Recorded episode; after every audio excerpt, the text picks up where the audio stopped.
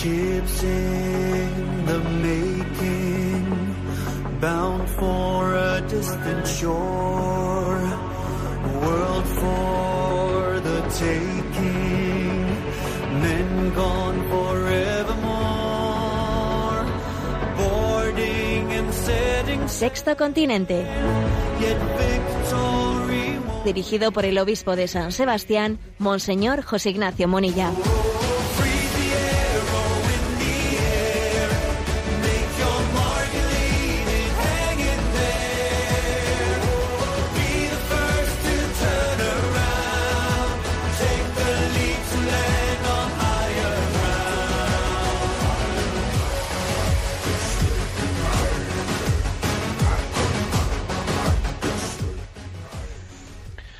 Un cordial saludo a todos los oyentes de Radio María. Un día más, con la gracia del Señor, nos disponemos a realizar este programa llamado Sexto Continente, que lunes y viernes de 8 a 9 de la mañana, una hora menos en las Islas Canarias, realizamos aquí en directo.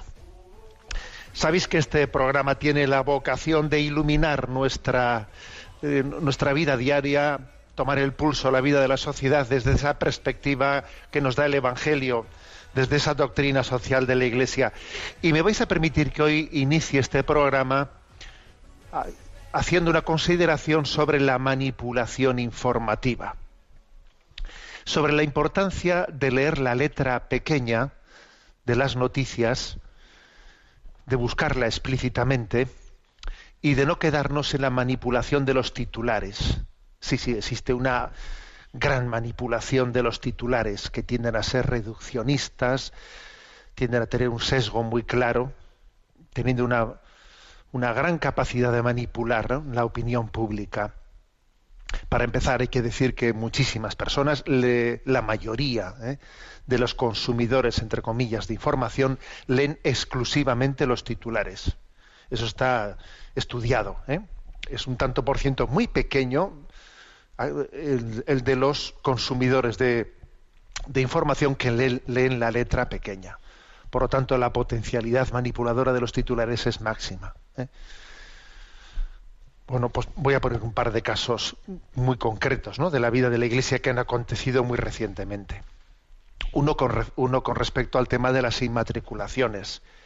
Eh, pues eh, una de las promesas con las que el Partido Socialista se había presentado en el programa electoral era que iba a hacer un censo de las inma- inmatriculaciones de la Iglesia que la Iglesia había realizado de sus bienes en España, porque claro es un abuso, porque incluso eh, utilizando términos en los que se está dando a entender que hay que sacar a la luz lo que se ha hecho aquí de una manera, pues por la puerta de atrás, eh, pues casi forzando ¿no? la legalidad como que estamos eh, incluso hemos tenido que escuchar y leer y pues como si la iglesia hubiese pues est- estado robando bienes de, de otras instituciones o bienes públicos bueno se hace ese censo lo presenta la vicepresidenta y entonces los titulares, ¿no? Eh, 35.000 bienes inmatriculados, no sé cuántos, eh, por fin sale a la luz, no sé qué. Bueno, y la letra pequeña de lo que dice la viceministra es, eh, bueno, pues hemos constatado que todo se ha realizado conforme a la ley, que no existe ningún tipo de, de ilegalidad. Ah, bueno, eso es un pequeño comentario, ¿no? O sea, es una pequeña... A ver, ese, ese tendría que ser el titular el titular tenía que haber sido ese, ¿no? Entonces uno es fue, fue curioso porque a la hora de hacerse público, ¿no? Pues todo eh, esa noticia, los medios de comunicación, eh, por fin los por fin el, el- listado público se hace público ahora sale a la, sale a la luz a ver eh, pues no existiría el censo completo de toda España porque sabemos que la Iglesia eh, se funciona a nivel diocesano y no a nivel de, de- de naciones, que la conferencia episcopal no deja de ser más que un organismo de coordinación. Pero es que la noticia precisamente es la letra pequeña que, con la que nadie ha titulado, ¿no? Y la letra pequeña es el gobierno mm, no ha encontrado ningún tipo de irregularidad, ¿eh? sino que todo se ha hecho conforme a derecho. Otro caso concreto. con respecto al tema, eh, al tema referido de las eh, de los abusos sexuales, etcétera.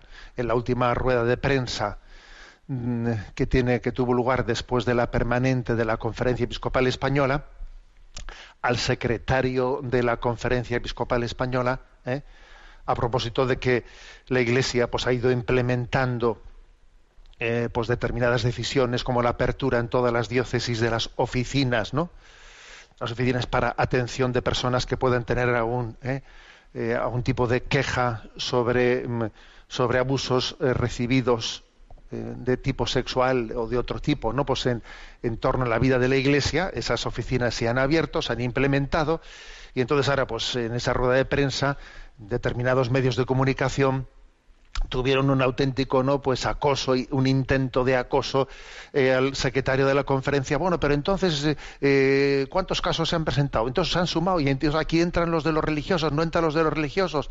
Y bueno y no y no terminaban no de, de, de, estarle intentando acorralando dando la dando la sensación de como si el problema el problema de los abusos sexuales en España fuese un problema que estuviese especialmente presente en la vida de la, en la vida de la Iglesia, ¿no? Como si fuese la Iglesia el principal ámbito en el que tengan, tenga lugar el tema de los abusos sexuales, ¿no?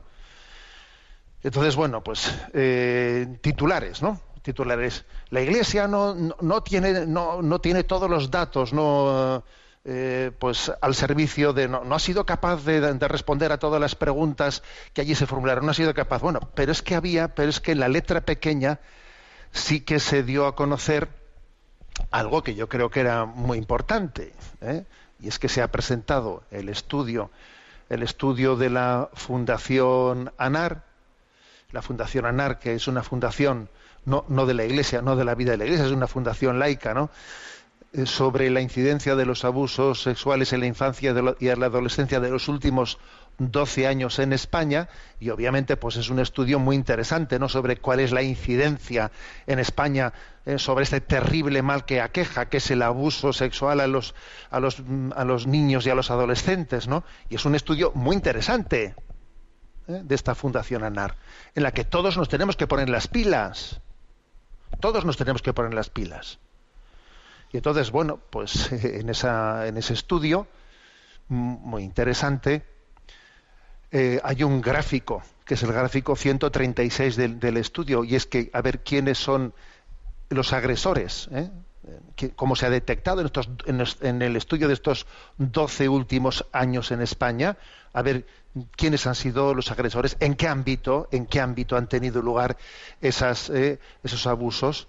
Bueno, y entonces allí se sale pues un, pues unos datos en los que todos nos tenemos que poner las pilas, ¿eh? repito, todos nos tenemos que poner las pilas. Entonces ahí se ve cuáles son los ámbitos, ¿no?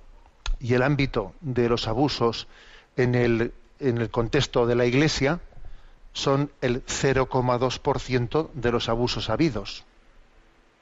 ¿Eh? Es decir, que el 0,2% de los abusos se han detectado ¿eh?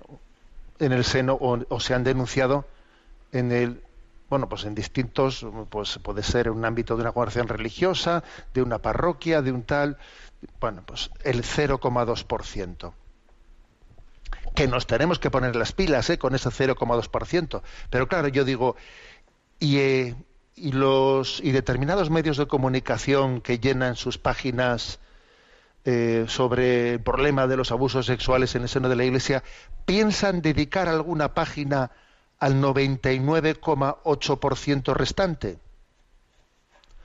¿O se van a quedar exclusivamente en intentar dar a entender de que el 0,2% de los casos eh, son eh, representan ¿no? o son eh, son los únicos existentes en la vida? Claro, este dato este dato, por ejemplo, que claro, el secretario de la conferencia episcopal lo, lo, dijo, ¿no? Pues uno tiene que buscarlo en la letra pequeña, en la letra pequeña de todas las noticias que se dan sobre aquella rueda de prensa, porque, claro, porque en un momento determinado eh, las, eh, los grandes titulares, la Iglesia no responde, la Iglesia no... Bueno, por eso mi comentario de entrada es, mm, no nos dejemos manipular por los titulares. Leamos la letra, la letra pequeña. La verdad siempre es matizada. La, verdad no soporta los titulares reduccionistas. la verdad es humilde, la verdad es, es de alguna manera contrastable, también contrastable con los, con los datos. ¿eh? Este es el, ¿eh? el comentario mm, de partida. ¿no? Fijémonos en esa letra pequeña que está mucho más ajustada a la realidad que esa letra grande. Esa letra grande que, bueno, que yo le llamo titular, ¿no? Que luego es lo que, bueno, pues es el comentario y el chascarrillo. Que nosotros como testigos de la luz, como testigos de Jesucristo, estamos llamados, ¿no? También a, a verificar, a contrastar, a rebatir y a hacer luz en nuestro testimonio, en el encuentro que tenemos con nuestro prójimo.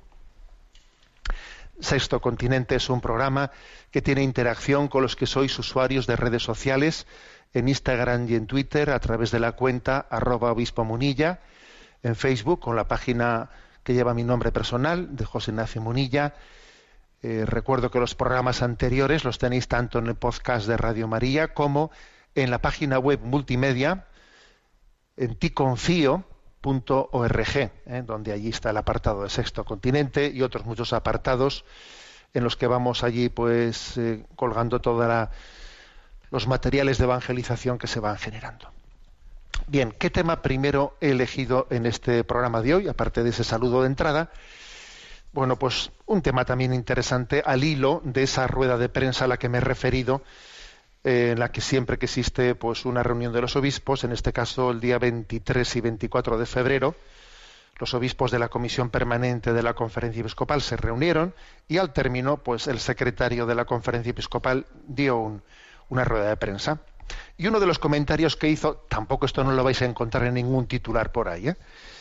uno de los comentarios es, bueno, pues el hecho de que ha llamado la atención, ha llamado la atención en, en- en la reunión de los obispos, pues una carta, una carta que publicó el, el actual ministro de Cultura, José Manuel Rodríguez Uribes, una carta que remitió, bueno, la, la escribió en, no en calidad de ministro de Cultura, sino en calidad de secretario de laicidad ¿eh?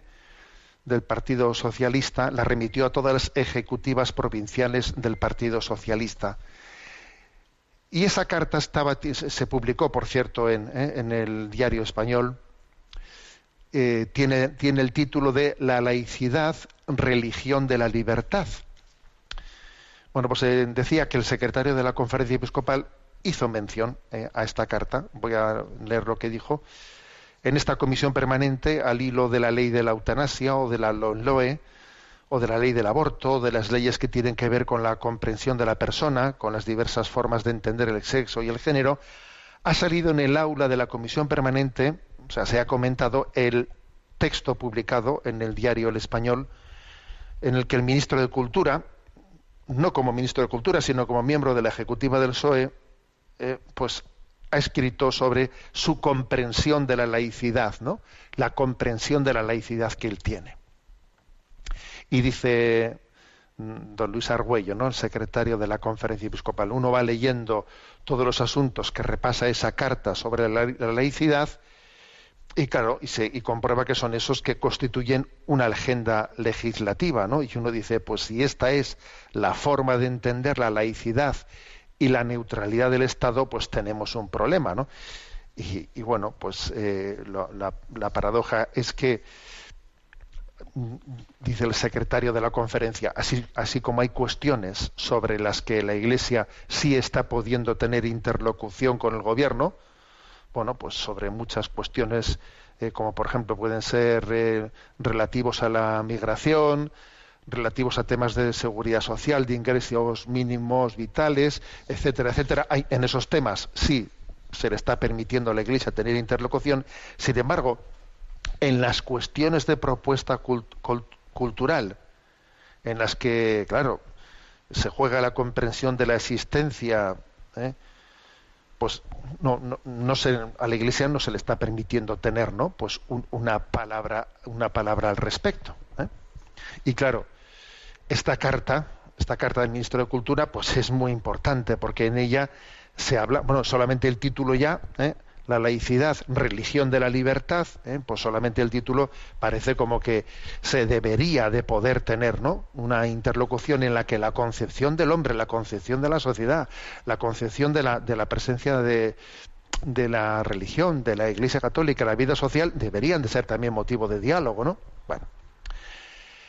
Eh, religión en libertad ha hecho el servicio, ¿eh? esa página eh, podéis encontrar una una referencia a esto que estoy comentando con vosotros, ¿no? A esta, digamos, a, este comentario que hizo el secretario de la conferencia en esa rueda de prensa, ¿no?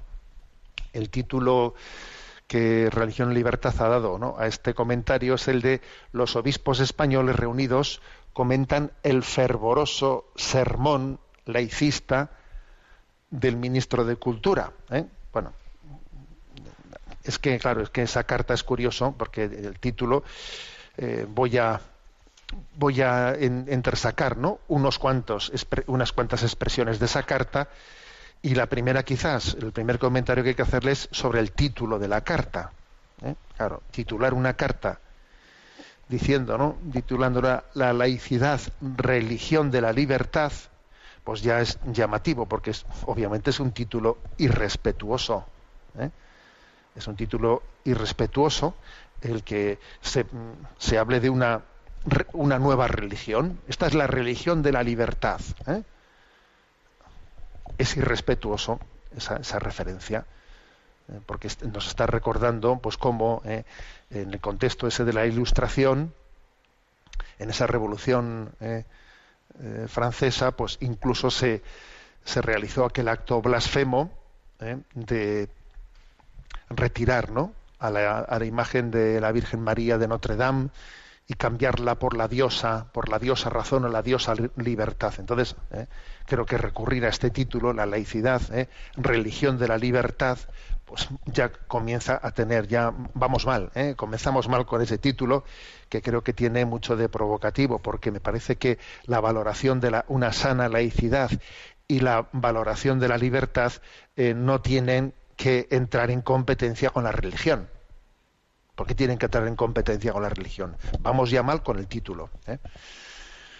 Leo, leo algunos párrafos. ¿no? Uno dice, la política de laicidad es indispensable para la democracia, porque es el antídoto frente al monismo de valores, la pretensión de verdad única o la superioridad moral que inevitablemente devienen en fanatismo, dogmatismo y ausencia de libertad. Bueno, pues esta es una comprensión, una comprensión también, eh, me permite una crítica, ¿no? Pues yo diría de corte claramente relativista, pensando que la única manera de que no exista fanatismo, dogmatismo, es que no, pues que no exista una verdad, ¿eh? que no se reconozca una verdad, porque así, bueno, pues eh, todo es lo mismo, ¿eh? Entonces esto es lo, único que nos garantiza si todo es igual, si no hay una verdad superior a la otra, entonces no puede haber fanatismo, no puede haber dogmatismo. A ver, para empezar que esto no se lo cree, no, se lo cree ni quien lo ha dicho.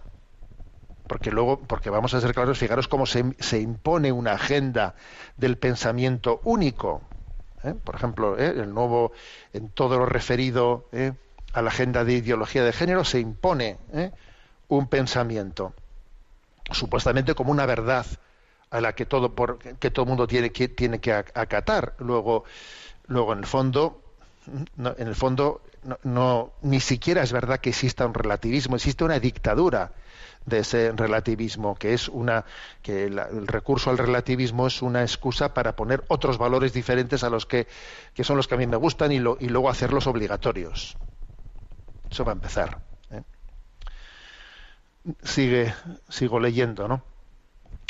Frente al Estado ateo y al Estado aconfesional, el Estado laico supone la culminación del proceso de secularización de la modernidad, que impulsa la autonomía de todas las personas creyentes o no creyentes. ¿eh?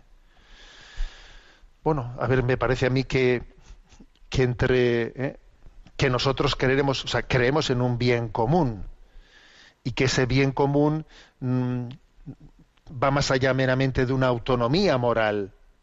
Ese bien común supone también el hecho de que existe unos compromisos morales comunes.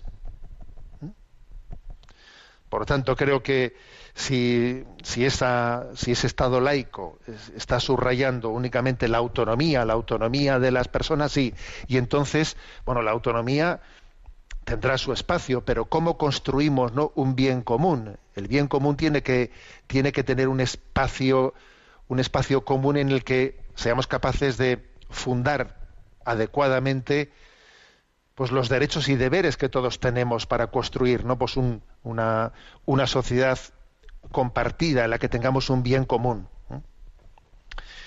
Continúo eh, con algunas otras expresiones ¿no? de la carta de esta carta referida a la laicidad, religión de la libertad, ¿eh? escrita por el ministro de Cultura, dice, el ser humano es el centro del mundo y está centrado en el mundo, un antropocentrismo que empieza a definirse a partir de 1492 y que forma parte esencial de los fundamentos filosóficos de la laicidad. Bueno, a mí me parece que la laicidad no tiene que, no, tiene que pretender tener, eh, con todos mis respetos, no pues, pretender definir una, una, filosofía, una metafísica. ¿Por qué, hay que hablar de un antropocentrismo? Eh, como si eso fuese que, que, alguien crea que Dios es el centro de la cosmovisión, que alguien tenga una cosmovisión teocéntrica o cristocéntrica. ¿Acaso eso le hace incompatible con la con la vivencia de una sana laicidad. Es que la sana laicidad necesariamente pasa por una visión, por una visión antropocéntrica, porque uno tiene que dejar sus convicciones, las tiene que dejar eh, metidas en, eh, pues en, la sacristía para el domingo a, media mañana y el resto de la semana no tiene que tener su visión teocéntrica. O sea, la laicidad supone que la religiosidad no puede estar presente en la vida pública. ¿eh? bueno, pues, obviamente, como veis, es una, eh, una, una, concepción muy determinada de laicidad. Nosotros también creemos en una sana laicidad, de la cual muchas veces ha hablado Benedicto XVI, pero desde luego no, no, no, de esta forma. ¿no? Dice otro párrafo, todas las personas debemos tener la libertad de elegir nuestra ética privada, nuestra estrategia de felicidad, de placer, de virtud, o para las personas de fe, de salvación una libertad que no admite injerencias injustificadas del Estado ni de las distintas confesiones religiosas. Bueno, las confesiones religiosas yo creo que no están llamadas a tener injerencias, pero sí a iluminar las conciencias. ¿Mm? La Iglesia está iluminando las conciencias. Eso no creo que, hay que entenderlo como una injerencia, de no ser que alguno diga la iglesia no tiene por qué hablar. Alguno dirá, ese obispo no tiene por qué hablar ahí en la radio. Bueno, pues eso que usted llama injerencia, yo le llamo libertad de expresión y de iluminar las conciencias. ¿eh? Y, por otra parte, eso de que no se admiten las injerencias injustificadas del Estado, pues a ver si tomamos nota de ello. ¿eh? Porque claro, cuando por ejemplo alguien propone eso del PIN parental, ¿eh? de repente saltan todas las, las, alarmas en ese estado. ¿Por qué usted tiene que impedirle a los padres ser ellos los que gestionen ¿eh? la educación que reciben sus hijos? ¿no? ¿No es eso una injerencia justificada del Estado? ¿Eh? Bueno, otro párrafo de esa carta no hay creencias, ideologías o comprensiones del bien o de la salvación por encima de la conciencia individual, ¿eh? de la autonomía moral de cada hombre y, de cada mujer. Hombre, a ver, eso de que no hay nada por encima de la conciencia individual, yo creo que la conciencia no es la que crea la verdad, ¿eh? más bien la conciencia está llamada a descubrirla la conciencia no está por encima de la verdad, sino la conciencia tiene, tiene, ese don de, reconocerla y de aplicarla a nuestra vida. ¿eh? Otro párrafo. Pedro Sánchez ha sido el primer presidente de gobierno que en estas cuatro décadas de democracia eh, que ha prometido su cargo ante la Constitución, ante las leyes y solo ante las leyes, un juramento laico. Hombre, no sé por qué hay que hacer, eh, por qué hay que hacer un problema del hecho de que, de que cuando se va a jurar un cargo existan dos libros y uno pueda jurar si quiere, como otros, como otros presidentes han hecho. No ha sido Pedro Sánchez el primero jurar ante la Constitución y otro, si quiere, jurar ante la Biblia. Pensar que es un avance el que únicamente haya existido encima de la mesa el libro de la Constitución y se haya quitado el libro de la Biblia y por lo tanto no pueda ¿eh? darse la opción de que alguien quiera jurar delante de la Biblia no delante de la Constitución, pues yo, con todos mis respetos, no, no veo el avance, más bien veo un retroceso de una posibilidad de que alguien pueda también en, el, en ese ámbito mm, pues jurar eh, jurar el cargo del cumplimiento de todas las leyes y hacerlo bajo eh, pues bajo la luz de lo que para él es el valor supremo, que es el valor de Dios en su vida. No creo que eso sea un avance, sino más bien un retroceso, porque en todas cosas está eliminando una posibilidad. ¿eh? Otro párrafo. No hay vida digna sin muerte digna. Desde el gobierno socialista hemos avanzado en la laicidad, potenciando nuevas normas tanto en materia de libertad de conciencia religiosa y de convicciones como en materia de muerte digna y de eutanasia. Bueno, en esto ha quedado la libertad, ¿eh? que se dice que es una religión, la laicidad, religión de la libertad. En esto ha quedado, en la libertad de suicidarse. Porque si al final eh, el culmen de la libertad es el suicidio, pues dice uno, a ver, a ver, a ver, vamos a revisar un poco qué, qué es lo que hemos entendido por libertad, ¿no? Porque si al final todo termina en libertad de suicidarse, ¿eh? pues parece que algo hemos debido de hacer mal desde el principio si estamos llegando ¿no? a esa conclusión. Otro párrafo. La LONLOE, al eliminar la obligación de cursar una materia alternativa a la religión y que su evaluación no cuente en los procesos de acceso a la universidad ni para la obtención de becas, entre otros, supone un importante paso hacia una España civil por la que trabajamos los socialistas, un paso que sigue a otros históricos como la ley del divorcio, la despenalización de la interrupción voluntaria del embarazo o la ley del matrimonio entre personas del mismo sexo. A ver, es que es por confesión de parte, ¿no? O sea, diciendo, si, si, si es un avance, ¿no? Dice, es que, que, la, que la asignatura de religión ¿eh? hayamos conseguido, ¿no? Pues que quede, que quede medio descarrilada, medio descarrilada, eh, o sea, que no tenga la consideración académica, etcétera, mm, equiparable al resto de las, de las asignaturas, si, si hemos conseguido, ¿no? Mm, arrinconarla o desvirtuarla o, o, eh, o quitarle ¿no? Eh, pues peso específico, eso mm, es un signo de avance. Como fue un signo de avance el aborto y el divorcio, a ver, pues por confesión de parte, ¿no? Vamos hacia la destrucción. Si, si es un avance, ¿no? Pues que los matrimonios se puedan destruir más fácil, que la vida se pueda destruir más fácil. Que la...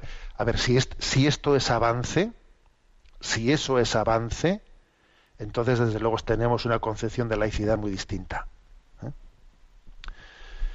Y por último, en el último párrafo que, al que quiero referirme, estamos ante la moder modernidad pendiente, la que en suma quiere liberar a los seres humanos del miedo y de la dominación para hacerlos dueños de sí mismo, de su propio destino. A ver, pues yo con todos mis respetos creo que esa modernidad ¿eh?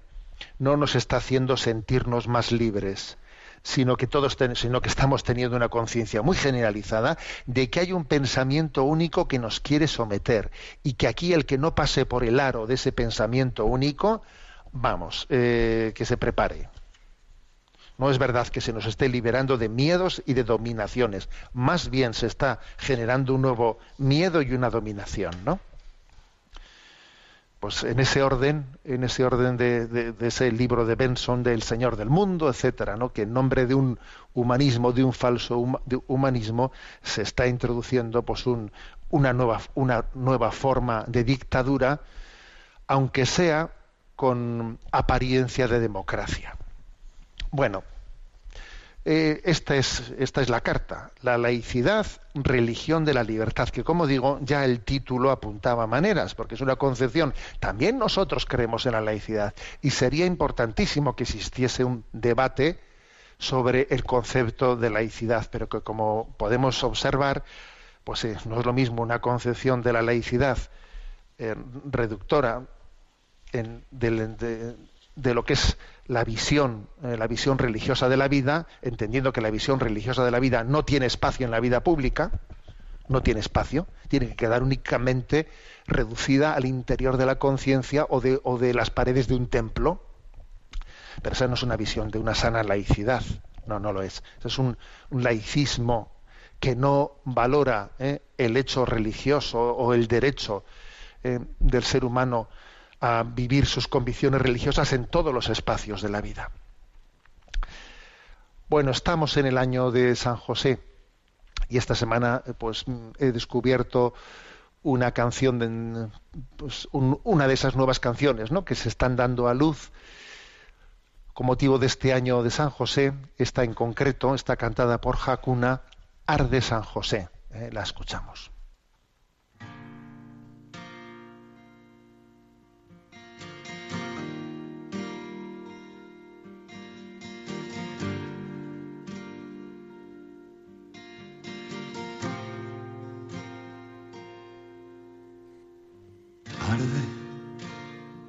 Fuerza en este frío, con todo el alma en vilo, buscando una razón.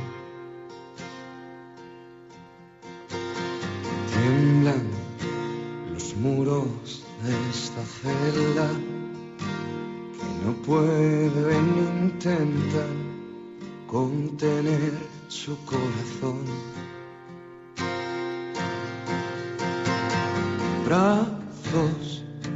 Cerrándose, abrazos un padre que dio tanto, de un hijo que murió.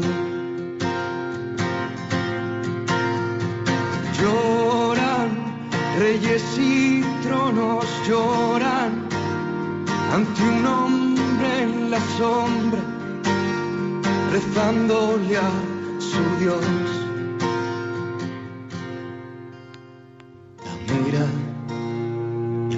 El mundo gira en un solo segundo. El cielo estremeció. Y esa donde ella pisa el besa, secándose las lágrimas al pedirle perdón.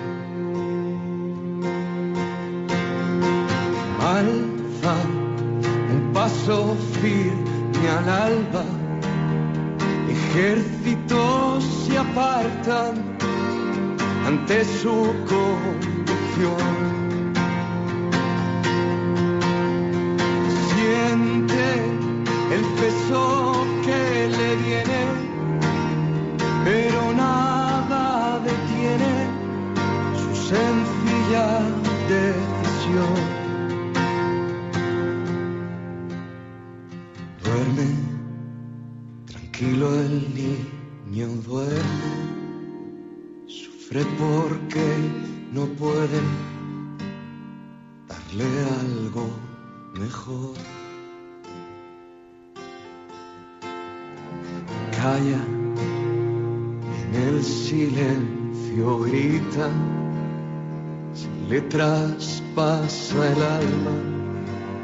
Sufre su condición. Un te quiero mudo en un silencio acogedor, un humilde carpintero duerme en brazos a su Dios. Un te quiero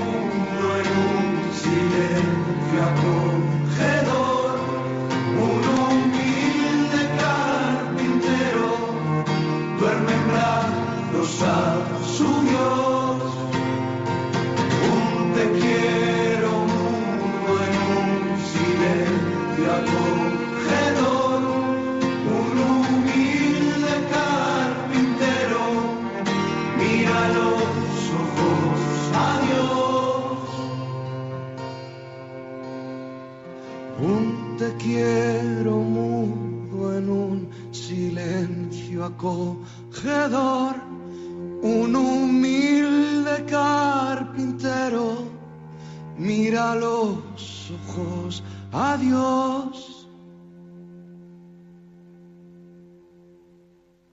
Un humilde carpintero mira a los ojos a Dios. Le pedimos a San José que nos enseñe a mirar a los ojos, a mirar a los ojos de Jesús y no apartar esa, esa mirada y transformar nuestra mirada y nuestro corazón desde esa mirada de Jesús que San José contempló tan de cerca. Bueno, tenemos nuestro aforismo de Chesterton, en concreto, vamos ahí a, hacer referencia a la fe cristiana, a referencias que hizo ¿no? Chesterton a la fe cristiana. Como tantas veces, ¿no? Él también se, suele referir a los prejuicios. ¿Qué prejuicios existen, ¿no? sobre esa fe cristiana? Y dice Chesterton. Hay gente que dice indignada que no debemos preocuparnos por los credos, sino por la educación. Esto es como decir que no nos debemos preocupar por los gatos, pero sí por los gatitos. bueno, ¿qué, ¿qué, viene a decir él? A ver, pues que la educación y el credo no son dos cosas distintas eh, y por lo tanto, pues preocuparse por el credo es preocuparse por la educación y preocuparse por la educación es preocuparse por los credos, ¿no? Porque de alguna manera del propio credo ha nacido la educación, de ese Dios que se revela, que se hace palabra, ¿eh? que se hace logos, de, ese logos, de esa palabra, ¿no? Viene la educación. Bueno, y dice Chesterton, los que consideran que la fe es un fanatismo, están condenados a la perplejidad eterna. Claro. ¿Cuál es tu eh, cuál es, es que para alguno creer en algo, eh, creer en algo es, es un fanatismo. Entonces, ¿cuál es tu, tu horizonte?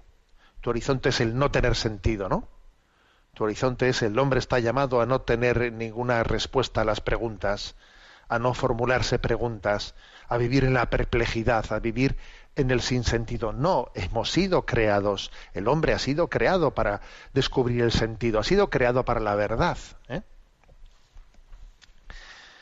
Estamos hechos para la verdad, ¿no? Y el error no tiene derechos. Y dice Chesterton, he llegado a aceptar la antigua creencia de que la herejía es peor que el pecado.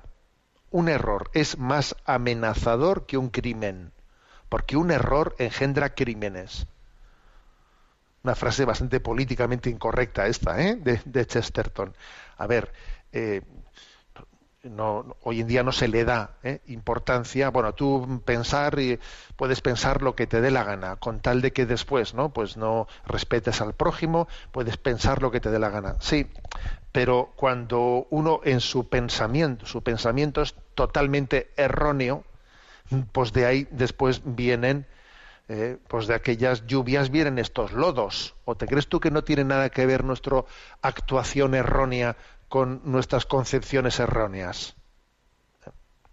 Por eso, dice él que, un error un error puede ser más amenazador que un crimen concreto. ¿eh? Pues, por ejemplo, ¿no? Pues el, la concepción eh, la concepción sobre el racismo, sobre una superioridad de raza, ¿no? que tenía el nazismo, ese error de partida, como os podéis, imaginar, tiene mucho que ver con luego con los crímenes concretos que acontecen. ¿eh? Por eso, ¿no? Chesterton subraya la racionabilidad de la fe y la importancia de la apología de la fe, que entendamos, ¿no? Pues como existen muchas razones para, para entender la bondad de la fe. Es una frase suya que dice, explicar por qué soy católico es difícil, existen diez mil razones. O dice, oh, dice, no es verdad eso de que si es difícil para mí es porque es que, claro, tengo que decirlas, me, es difícil elegir entre 10.000. A ver, ¿por dónde empezamos?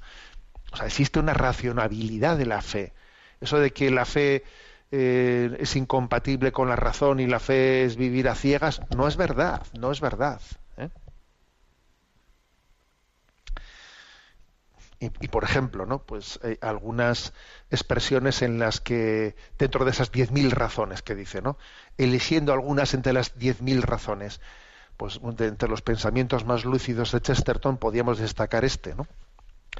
El catolicismo es, el, es lo único que libera al hombre de la esclavitud degradante de ser hijo de su tiempo.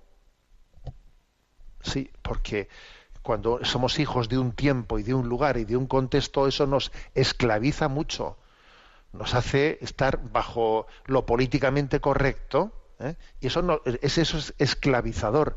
Y sin embargo, cuando creemos en la revelación y nosotros nuestro punto de, de referencia no es lo que se lleve hoy en día, no es lo que se piensa hoy en día, sino que es lo que Dios ha revelado, eso hace que tú aunque tú hayas nacido en un tiempo, en otro tiempo, en un lugar, en otro lugar, tienes una libertad ¿eh? que te da la perspectiva de la eternidad. ¿Mm? O, por ejemplo, dice Chesterton, una fe es aquello que es capaz de sobrevivir a un estado de ánimo. Potente esta frase, ¿eh? O sea, una fe es aquello que es capaz de sobrevivir a un estado de ánimo.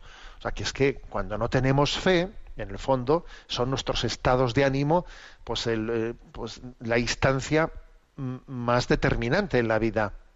Pero sin embargo, cuando uno tiene una fe, pues mira, estoy hoy de bajón, estoy hoy de subidón, eh, pues mira, pues, pues si estoy de bajón, un poquito más, si estoy de subidón, un poquito menos.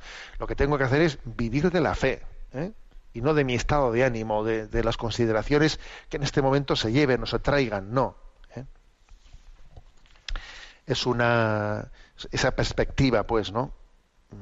Esa perspectiva que incluso dice, dice Chesterton, que no hay que tenerle miedo a las dudas, porque como, como la, la fe cristiana tiene una gran racionabilidad, las dudas, ¿eh? pues al final me llevarán a creer más, dice él deje que dude más y creerá más, porque la fe ha nacido siempre de la duda. Dice, mira, de la, en el fondo no, tengas miedo a las dudas, porque eh, cuando a alguien le brotan dudas es un corazón que busca. Y al final se busca encontrar, encontrar la fe. La fe cristiana no le tiene miedo a las dudas. Eh, siempre y cuando no sean eh, pues, dudas hechas desde, pues desde un no querer buscar la verdad, obviamente, sino de un corazón que busca y en su búsqueda pues le surgen dudas. Si está buscando, deja que incluso de la duda na nacerá, nacerá la fe. Tenemos nuestro rincón del DOCAT. Nos toca el punto 235. ¿Cuál es el fundamento bíblico de la unidad del género humano? Y responde. El libro del Génesis retrata a Dios como el creador que hace existir al mundo y al hombre a partir de la nada. El hombre no aparece aquí solo como un individuo aislado, sino que está dentro de un contexto en relación con otros seres humanos y seres vivos, siendo capaz de actuar con responsabilidad. Dios hace entrega al hombre de cuanto necesita para una vida en dignidad. La alianza de Dios con Noé queda clara en la alianza de Dios con Noé queda claro que a pesar de la aparición del pecado, la violencia, la injusticia, Dios siempre permanece al lado del hombre. También en la alianza de Dios con Abraham aparece de nuevo la idea de la familia humana. Abraham es convertido en padre de muchedumbre de pueblos y así con todos sus descendientes Dios ha pactado la misma alianza que con Abraham. La diversidad y variedad de los pueblos que se admira en, la, en el libro del Génesis como el resultado de la acción creadora de Dios. Sin embargo, el episodio de la Torre de Babel nos demuestra lo difícil que le resulta al hombre manejarse en esta diversidad. Bueno, la pregunta era, ¿cuál es el fundamento bíblico de la unidad del género humano? Obviamente, eh, pues yo creo que el texto clave es la creación. ¿eh? La unidad del género humano está fundamentada bíblicamente en nuestra unidad de origen, que nacemos de unos mismos padres, ¿no? Padres de la humanidad. Y luego también está reforzada por otros episodios, entre ellos dos, dos claves. Uno, el de la alianza con Noé, el, de la alianza con Noé. Dios salva a Noé para porque tiene un designio con la humanidad, ¿eh? para, que, para que después de esa crisis que ha, que ha habido, esa crisis del diluvio, eh, haya una, una pervivencia del género humano. Es como una nueva creación ¿eh? a partir de esa familia de Noé que ha sido salvada en esa crisis. ¿eh? El siguiente episodio ¿no? de ese fundamento bíblico de la unidad del género humano es el de Abraham, porque será padre de un pueblo numeroso a través del cual vendrá la revelación. ¿eh? Podríamos decir que son los tres textos claves. Creación del mundo, Adán y Eva, eh, Noé, en el que el género humano se salva ¿no? para pervivir, y Abraham, que es el elegido para que en su descendencia venga la revelación. Tres textos bíblicos que fundamentan ¿no? la unidad del género humano, sabiendo que el pecado va a ser va a ser siempre el gran obstáculo, el gran enemigo, y el episodio este de la Torre de Babel lo demuestra, que el pecado tiende a disgregar esa, esa vocación a la unidad del género humano que tenemos en nosotros. Y por eso el, género humano va a necesitar de Jesucristo, que será quien congregue, quien congregue, y especialmente por el don del Espíritu, del Espíritu Santo, que es el don de la unidad. Bien, tenemos, aunque no pueda ser mucho tiempo, pero tenemos unos minutos para atender las llamadas o las preguntas formuladas por los oyentes. Sabéis que hay un correo electrónico que está habilitado para ello, sextocontinente arroba radiomaria.es y las preguntas que allí llegan pues las, las vamos seleccionando. Algunos tendréis que disculpar porque igual no todas las preguntas podemos atenderlas y tenemos que hacer alguna selección, pero bueno, ¿eh? agradecemos vuestra, vuestra paciencia. A Yolanda, que está en la emisora, le pedimos que nos, que nos presente las preguntas seleccionadas. Muy buenos días, monseñor. Buenos días. Clemente de Madrid nos comparte. Eh, buenos días. En primer lugar, felicitarle y agradecerle por sus programas. En mi familia tiene un buen puñado de seguidores entusiastas, que en realidad solo somos seguidores del ejemplo de mi madre, María del Carmen, de casi 90 años. Me ha parecido muy bien las recomendaciones para ordenar nuestro uso de Internet, un gran propósito para esta cuaresma. Me gustaría aportar una pequeña aportación práctica permanecer alejados físicamente del móvil durante varias horas al día, a una distancia que nos permita oírlo si nos llaman, pero suficientemente suficiente para evitar consultarlo permanentemente. Para ello aconsejo recuperar muchas de las cosas que el móvil ha ido desplazando de nuestras vidas, recuperar el reloj en nuestra muñeca, el despertador en nuestra mesilla, el periódico o la radio como fuente de información, el libro de los evangelios para las lecturas, el libro de recetas de cocina, etcétera. Sido batallas que hemos ido perdiendo sin prestar atención, pero terminan deteriorando nuestras vidas.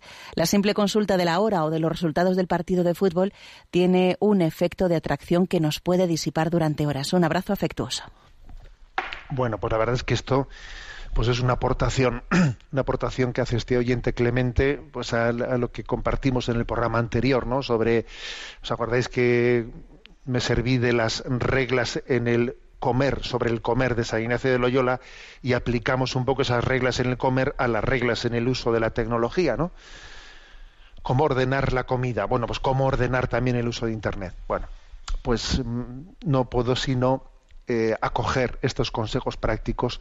Eso de que uno diga, voy a tener el móvil, no tenerlo, no tenerlo al lado mío, es muy importante. ¿eh? Por ejemplo, cuando uno pues igual va conduciendo, ¿no? Dice, a ver, el móvil al asiento de atrás. Si ya, existen manos libres. ¿eh? A ver, el móvil al asiento de atrás. Es que eh, todo lo que sea poner algo de distancia eh, me parece muy, muy importante. Y estos consejos prácticos que nos ha dado Clemente, pues yo no puedo decir sino chapo, porque esa distancia física de, bueno, tengo que atender las llamadas, pero no necesito tenerlo a 20 centímetros de mí. Es que tener una cosa a 20 centímetros tuyo, es que, y además con tantos reclamos, con tantos reclamos, es como tener eh, pues una máquina de esas tragaperras al lado tuyo todo el día. Oye, porque tengo que tener esto al lado mío, no puedo estar un poco más lejos. ¿eh? Es que mm, eh, eh, para poder discernir hace falta una cierta distancia, para que sea tu, decisión la que decida cuándo voy a usarlo y no sea un impulso, eh, movimiento irreflexivo, que es lo que muchas veces acontece, ¿eh? que termina siendo un movimiento irreflexivo el que, el que hace que cojas el móvil y consultes, ¿por qué has mirado esto? Ah, bueno, pues no, por nada, claro, porque estamos, o sea, se nos está poco a poco, ¿no? Eh, generando una especie de hábito de utilización irre- irreflexiva de las cosas. Y esa cierta distancia de que esté a unos metros, pues es solamente eso ya, ya es muy sanador. ¿eh? Me parece importante este consejo. Adelante con otro, con otro oyente. Una oyente llamada Inés nos pregunta, me gustaría, padre, que aclarase una afirmación de la escritura que no llegó a comprender. Se nos dice que Jesús era igual en todo a nosotros, con voluntad humana, etcétera, y que fue tentado como nosotros. ¿Por qué se afirma que no podía pecar? Quizás diga un absurdo, pero pecar podría. Otra cosa es que luchó por no pecar y lo consiguió. Muchas gracias por su enseñanza, que Dios le bendiga. A ver, yo creo que lo que dice la escritura es que se hizo igual a todo, eh, mm, con nosotros igual a todo, menos en el pecado. ¿eh? La afirmación de la escritura no es que pudiese o no pudiese pecar, no, sino que esa semejanza con nosotros fue total, ¿eh? Pero que no no suponía asumir el pecado, entre otras cosas, porque pecar no es hacerse, no es hacerse más hombre, sino hacerse menos hombre. ¿eh? La condición pecadora no es una condición que nos humana, sino más bien nos deshumaniza. Esto es un poco el punto de partida, ¿no? Ahora, eh, Jesús, mm, Jesús tuvo una, no una voluntad, claro, lo que no podía, eh, lo que era imposible que desobedeciese a Dios era la voluntad divina de Jesucristo. Pero es que Jesús, aparte de la voluntad divina, tenía una voluntad humana. Y esa voluntad humana, que por lo tanto te- tenía, ¿no? Tenía la capacidad de, de decir sí y de decir no. ¿eh? Esa voluntad humana es la que nos salvó meritoriamente obedeciendo, obedeciendo y rechazando y rechazando la tentación. Por lo tanto, la voluntad humana de Jesucristo es una voluntad que es meritoria, que es meritoria por haber vencido la tentación y por no haber pecado. ¿eh? O sea, es una voluntad humana meritoria y nos salvó meritoriamente porque no solamente eh, se adhirió a la voluntad del Padre con una voluntad divina, sino también con una, ¿eh? con una voluntad humana. Damos paso a la última pregunta. Beatriz nos plantea, buenos días, monseñor. Mi pregunta está relacionada con los cursos de mindfulness con los que la Iglesia parece no estar de acuerdo. Dado que el pasado lunes 15 de febrero una oyente preguntó acerca de su falta de concentración, diciendo que se le iban las horas soñando, me vino rápidamente la cuestión sobre esta práctica de mindfulness que yo misma hice hace unos años y que desde mi humilde punto de vista es útil si no haces un todo de ello. Es un ejercicio de concentración y de quietud que me pareció muy útil e incluso terapéutico en muchos casos, no sustitutivo de la oración, desde luego. Yo hago ejercicios espirituales desde joven y no es ni comparable, nada que ver. Por eso me gustaría saber su opinión sobre mindfulness en este aspecto. Un cordial saludo. Bueno, eh, la, clave, la, clave, está en que dice el oyente, se trata de, de, no hacer de ello un todo. Bien, pero es que vamos a ser claros, cuando se habla de cursos de mindfulness, etcétera, la manera en la que se presenta tiende a hacer de ello un todo. Y este es el problema precisamente, ¿eh? que hoy en día se está recurriendo a mindfulness pues eh, como un todo, una concepción de la espiritualidad. ¿eh? Y eso obviamente, pues la Iglesia dice, cuidado con ello, porque eso es una de- deformación de la espiritualidad, ¿no? Yo, sin embargo, a esa oyente, eh, pues en esa consulta que hizo, ¿no? En el programa del 15 de febrero, recuerdo que le dije, hombre, usted puede hacer algunos ejercicios de, un poco de concentración de la imaginación, de concentración mental, ¿no?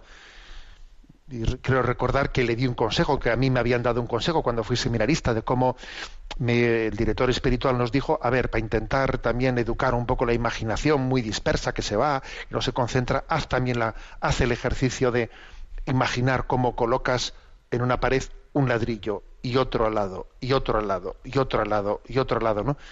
Pues de esa manera tú si tú estás poniendo, ¿eh? te obligas a ti mismo a que tu imaginación la estás concentrando en una cosa que tu voluntad ha decidido, vas controlando tu, tu educación, o sea, tu imaginación dispersa. De alguna manera esto, ¿eh? ejercicios de este estilo, de otro estilo, algunos de ellos que se hacen en mindfulness, claro que son interesantes. ¿eh? Declara a buscar un poco pues, eh, el dominio sobre una dispersión que tenemos en los, ¿eh? en los sentidos, ¿no? que se nos va la cabeza, la vista. Sí, eso es verdad. ¿eh?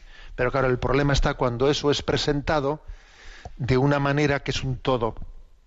Es un todo y es una especie de sustitución de espiritualidad, ¿eh? una pseudo espiritualidad. Como si es que lo importante es la interioridad, el silencio interior. Eh, pues no, eso no es verdad. Lo importante es el encuentro con Dios, el encuentro con Jesucristo.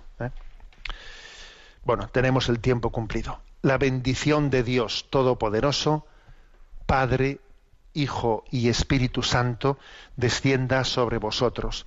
Alabado sea Jesucristo.